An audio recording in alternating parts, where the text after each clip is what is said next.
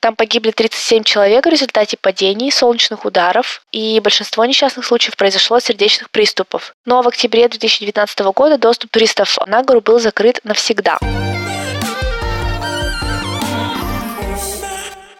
Всем привет! Это подкаст «Я боюсь», точнее, Аня из подкаста «Я боюсь». Сегодня моя очередь рассказывать небольшую историю об интересном, мистическом, таинственном, загадочном месте. Я нашла очень классное место, надеюсь, рассказ о нем понравится и вам. Но прежде чем я начну, я хочу напомнить, что это такой у нас экспериментальный формат выпусков, где мы не собираемся все вместе, а каждый находит какое-то место, о котором хотел бы рассказать, которым хотел бы поделиться, ну, собственно, и делает это.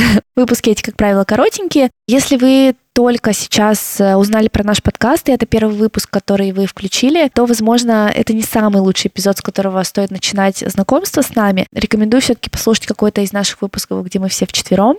Ну а потом уже возвращаться к этим маленьким экспериментальным эпизодам. Еще одно объявление. Я заболела, и у меня, возможно, немного неприятный голос.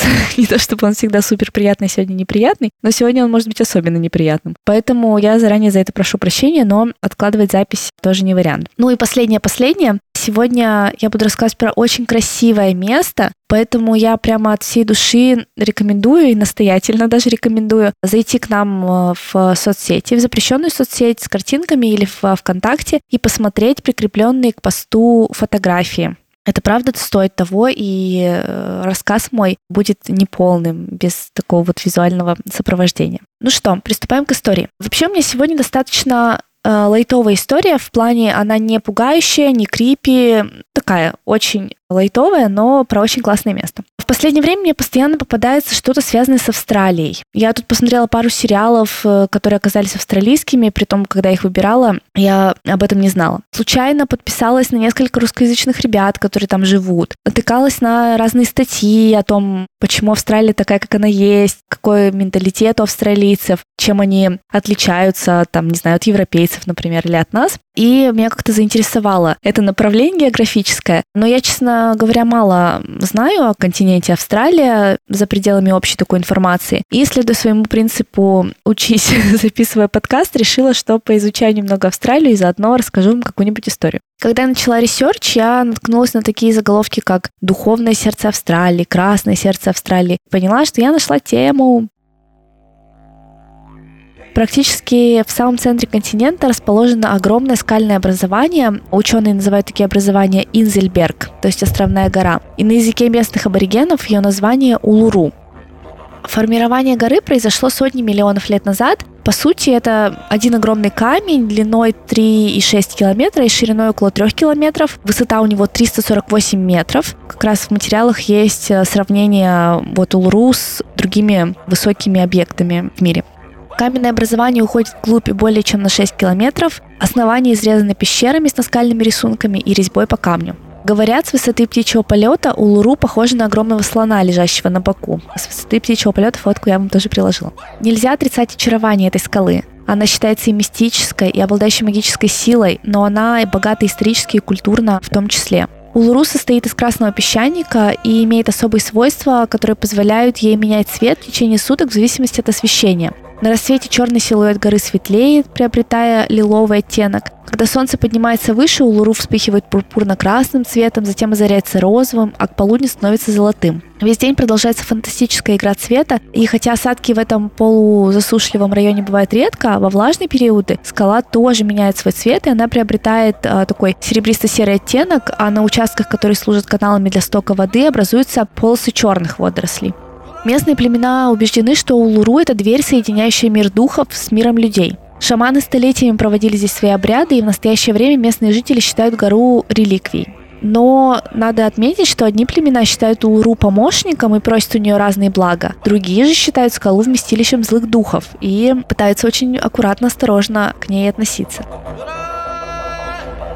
Существует поверье также, что гора полая, а в самом ее сердце находится источник священной энергии. Но как бы то ни было, гора действительно производит впечатление мистического места. Вот э, по воспоминаниям одной из австралиек, которая посетила гору, Она в своей книге написала, что никогда раньше не чувствовала той необыкновенной силы, которая исходит от горы. Всем известно, что это довольно малонаселенный континент. Ближайший крупный город от Улуру расположен в 450 километрах. Но когда стало понятно, что гора — это важное туристическое направление, в 18 километрах севернее Улуру был построен курортный городок с зоной отдыха, с э, гостиницами. Там даже есть аэропорт, который принимает самолеты с туристами каждый день.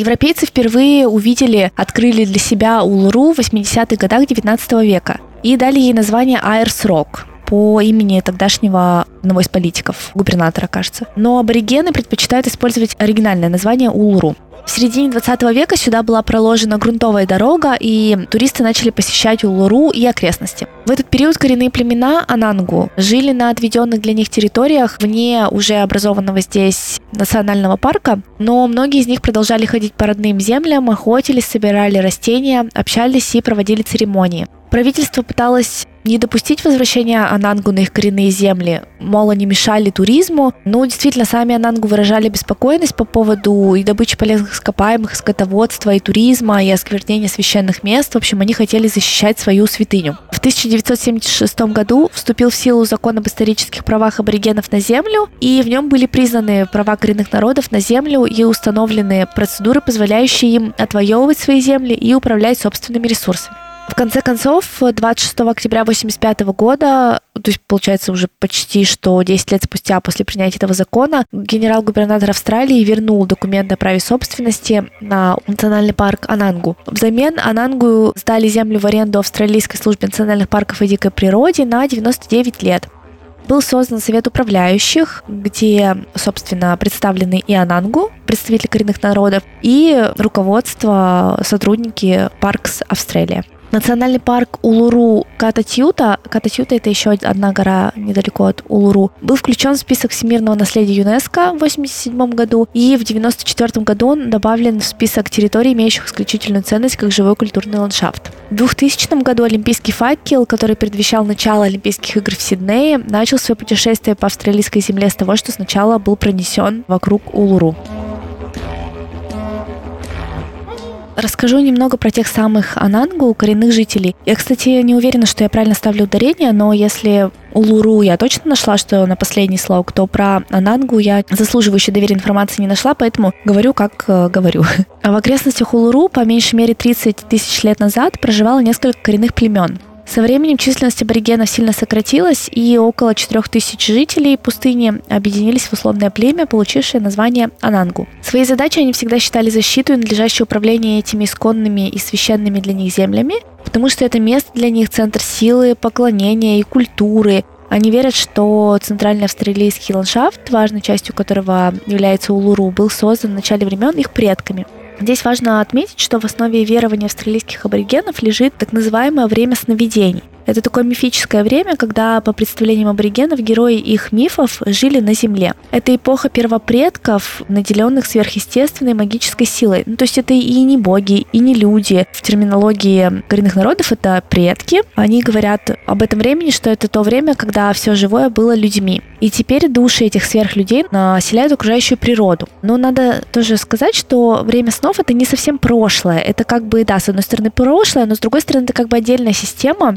параллельно реальному миру, такая мистическая зона, в которой есть все ответы, которая содержит все первоистоки. Она как бы не прошла бесследно, а через э, специальные места, например, на Улуру, некоторые аборигены верят, что можно поговорить с первопредками в специальных местах соединиться вот с этим временем снов. Вообще, предания гласят, что вначале мир был безликим и бесформенным. Древние периоды времени снов первопредки, полубоги, как их правильно назвать, бродили по австралийскому континенту и создали землю, реки, ручьи, холмы, скалы, растения, животных и людей. И Улуру, по мнению Анангу, является физическим доказательством подвигов, совершенных предками в то самое время. Они ходили по земле, создавали наш мир. Где-то на пересечении их дорог, тропинок, на перекрестках есть какие-то такие вот магические места, и Улуру — это одно из них. Вообще на диалекте коренных народов словосочетание «питьян татьяра» «улуру» означает место встречи реальности и мечты. Для народа Анангу Улуру это не просто какая-то скала впечатляющая, но и место, как я сказала, да, где до сих пор проживают их предки. И надо сказать, что большинство древних устных историй аборигены не рассказывают, так как они слишком священные. Но вот одна из историй, которая все-таки известна, повествует о том, что жадная и бесчестная ящерица Лунката с голубым языком пришла на Улуру с севера и украла у Эму мясо. Когда Эм последовал за ней в пещеру и попросил вернуть ему добычу, Лунгата проигнорировал его просьбу. Он ушел и притворился спящим. Когда ящерица, насытившись, заснула, Эму разжег огонь прямо в пещере. Дым преградил Лункате выход, и она не смогла выбраться. На вершине Улуру есть большое синее пятно, и аборигены верят, что это след сгоревшей Лункаты. Кстати, Анангу никогда не поднимается на Улуру, так как это считается кощунством. Анангу верят, что несчастье постигнет любого, кто поднимется на Улуру. Несмотря на их предупреждения, интерес к восхождениям постоянно рос э, с момента, как ну, собственно, Улуру стал таким туристическим направлением. Ну вот, например, с 31 по 46 годы 20 века вершину покорили 22 человека, а вот в 2000-е годы это число измерялось уже десятками тысяч. Но в 2019 году на вершину Улуру были сначала временно запрещены восхождение по соображениям безопасности. Ну, так как за историю туризма, собственно, с 50-х годов, такого массового туризма, там погибли 37 человек в результате падений, солнечных ударов, и большинство несчастных случаев произошло сердечных приступов. Но в октябре 2019 года доступ туристов на гору был закрыт навсегда. Из серии необычностей, связанных с Улуру, очевидцы рассказывают, что иногда в разгар палящей жары над Улуру внезапно начинает лить дождь, и только над Улуру. Ну и представители местных племен Анангу, э, как говорят, всегда знают, когда это произойдет, и предсказывают этот самый такой вот магический дождь. Также можно найти в интернете такие громкие заголовки о том, что на Улуру живут инопланетяне. Ну, конечно, это тоже преувеличено. После сильных дождей маленькие, похожие на головастиков ракообразные, которые называются щитовидными креветками, вылупляются во временных водоемах и скальных бассейнах на вершине Улуру. Они вырастают до 9 сантиметров в длину, и у них есть такие жаберные ножки. Это такие похожие на листья ножки, каждая из которых снабжена жаберной пластиной, которая позволяет им дышать. Благодаря этому они на самом деле больше похожи на инопланетного головастика, чем на какое-то существо привычное нашему взгляду. На картинках к выпуску есть фотографии этих необычных креветок. Ученые до сих пор спорят, как странные существа оказываются вот в этих мимолетных лужицах воды на вершине высотой 360 метров над пустыней. И большинство считает, что ответ прост. Яйца креветок устойчивы к засухе и способны выживать, переносимые ветром на большие расстояния, достаточно долго. Следовательно, они просто уносятся на вершину Улуру. Яйца могут лежать так несколько лет до следующего большого количества осадков. И таким образом цикл начинается снова. Креветки вылупляются, наедаются, откладывают яйца. Когда вода высыхает, яйца тоже высыхают, опять находятся в состоянии покоя в течение нескольких лет до следующего большого количества осадков. Ну и, собственно, так этот круговорот и происходит. Ну и напоследок еще один миф или не миф, как знать. Аборигены считают, что если взять частичку горы, то будешь проклят. И множество туристов это подтверждает. Они говорят, что после того, как взяли камушек в качестве сувенира, в их жизни начали происходить несчастья. Я был полным идиотом, когда захотел увезти его с собой. Лучше бы я оставил этот камень там, где он лежал. В отчаянии рассказывал австралийским СМИ Стив Хилл. Мои друзья и родственники говорили мне, чтобы не поднимал его, но я это сделал. Хилл считает, что он присоединился к длинному списку других проклятых туристов, которые брали с собой священных мест, камни или песок. Он называет свои невзгоды проклятием Улуру. Во-первых, на пути домой через пустоши Квинсленда внезапно рядом с автомобилем появился большой кенгуру. Он начал прыгать и шел прямо на меня и со всей силы врезался в мой автомобиль. Мне пришлось заехать на ремонт, причем я ранее часто ездил по этим пустошам и никогда не видел такого агрессивного поведения кенгуру. Именно тогда я вспомнил про проклятие. Но неудачи Хилла только начинались. Несколько месяцев спустя, во время поездки в Северный Квинсленд, двигатель его автомобиля ни с того ни с сего задымился синим дымом и почти сразу же взорвался. Он рассказывал, механики были очень озадачены относительно того, что вызвало поломку двигателя. Даже после этого Хилл, как он сам говорит, не вернул камень на место, но положил его на полку в гараж. Однако это не помогло. Внезапно все фотографии с той поездки к Улуру пропали с карты памяти его телефона, и после напуганный Хилл наконец решил вернуть камень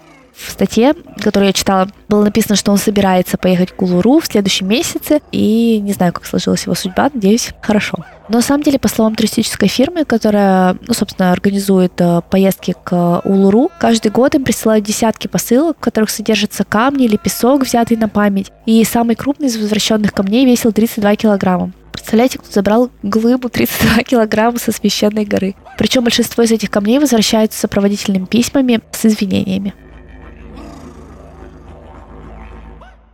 Вот такая вот история про очень красивое, очень-очень далекое и отчасти мистическое место в самом центре Австралии. Если вы когда-нибудь были там, то обязательно напишите и расскажите об этом. Мне будет очень интересно. Ну, если вообще путешествовали по Австралии или, может быть, живете в Австралии, тоже дайте как-то знать. Э, ставьте кенгуренка, смайлик кенгуренка под э, постом к этому выпуску. А я хочу вам сказать спасибо за то, что послушали выпуск. Надеюсь, вам было интересно. И до встречи в следующий раз. Всем пока!